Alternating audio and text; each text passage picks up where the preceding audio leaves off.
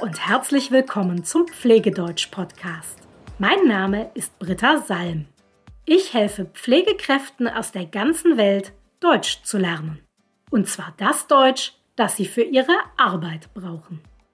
Heute möchte ich dir das Konzept der aktivierenden Pflege vorstellen. Die aktivierende Pflege, das ist ein Grundsatz in der modernen Pflege, also eine Sache, die in sehr vielen Einrichtungen praktiziert wird, die es also in sehr vielen Einrichtungen gibt. Aktivierende Pflege hat immer ein ganz bestimmtes Ziel. Und zwar ist das Ziel immer, die Unabhängigkeit des Patienten oder der Patientin zu fördern.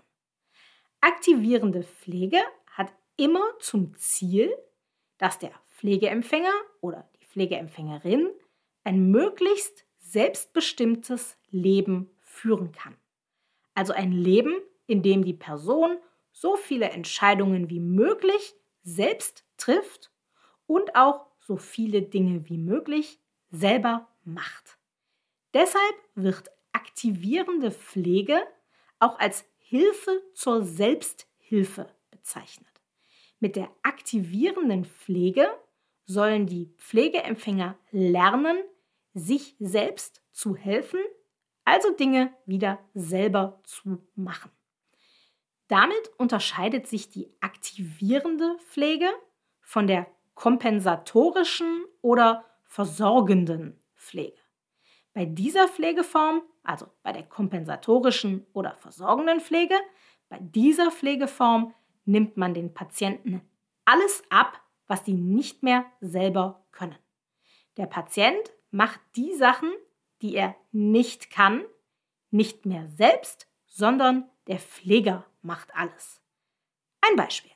Stellen wir uns vor, Frau Müller hat Parkinson. Deshalb hat sie große Probleme, selber zu essen, also alleine zu essen. Bei der kompensatorischen oder versorgenden Pflege würde der Pfleger oder die Pflegerin das übernehmen.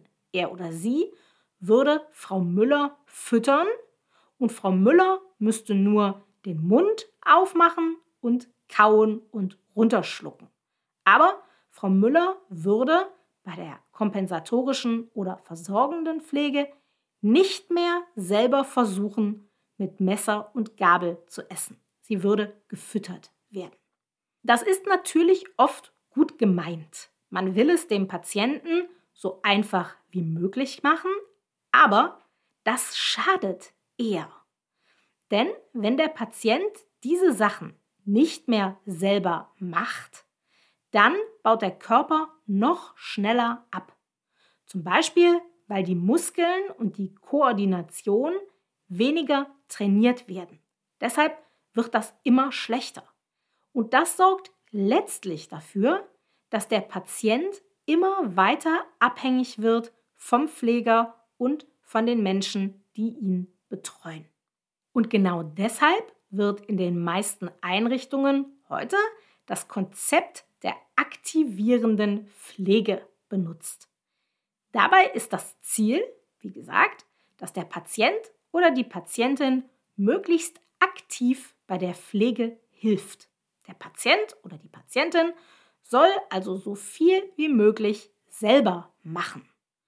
Kommen wir noch einmal auf das Beispiel von der Frau Müller zurück. Ihr erinnert euch, sie hat Parkinson und deshalb große Probleme, selber zu essen. Bei der aktivierenden Pflege würde der Pfleger oder die Pflegerin versuchen, dass die Frau Müller beim Essen so viel wie möglich selber macht. Dafür würde man zum Beispiel Hilfsmittel einsetzen. Zum Beispiel ein spezielles Besteck, also spezielle Messer oder Gabeln mit dickeren Griffen, damit sie das Besteck besser in der Hand halten kann. Oder ein anderes Beispiel für ein Hilfsmittel, ein Teller mit einer Beschichtung unten drunter, damit er nicht wegrutschen kann, damit der Teller immer an der gleichen Stelle stehen bleibt. Und der Pfleger oder die Pflegerin würde die Frau Müller jetzt immer wieder motivieren, selber zu essen. auch wenn es langsam geht oder schwierig ist. Eine Sache ist bei der aktivierenden Pflege allerdings immer wichtig. Und zwar gilt die Maxime fördern ohne zu überfordern. Fördern ohne zu überfordern. Das bedeutet, Patienten sollen motiviert werden, möglichst viel selber zu machen. Und das darf auch ruhig ein bisschen schwer und anstrengend sein. Aber es darf nicht zu schwer sein. Ein bisschen schwer ist okay, zu schwer ist nicht okay. Wir wollen nicht, dass der Patient oder die Patientin sich überfordert fühlt. Wir wollen nicht, dass er oder sie das Gefühl bekommt, dass er oder sie das nicht schaffen kann. Deshalb fördern, ohne zu überfordern. Kommen wir, um das an einem Beispiel zu zeigen, noch ein letztes Mal auf die Frau Müller zurück. Fördern, ohne zu überfordern, könnte im Beispiel der Frau Müller bedeuten, dass wir zuerst die Frau Müller aktivieren, selbst zu essen, also sie motivieren, selber zu essen.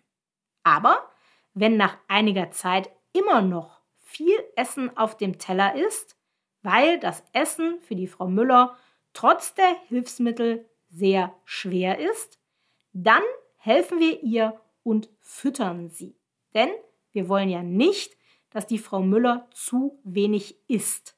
Bei der aktivierenden Pflege ist es also immer wichtig, die Grenze zu finden.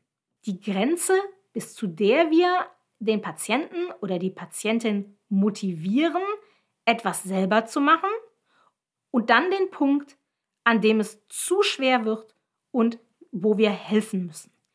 Diese Grenze, bis zu der ein Patient etwas selber machen kann, das können wir auch die Belastungsgrenze nennen. Bis dahin sollten wir gehen, aber nicht darüber hinaus.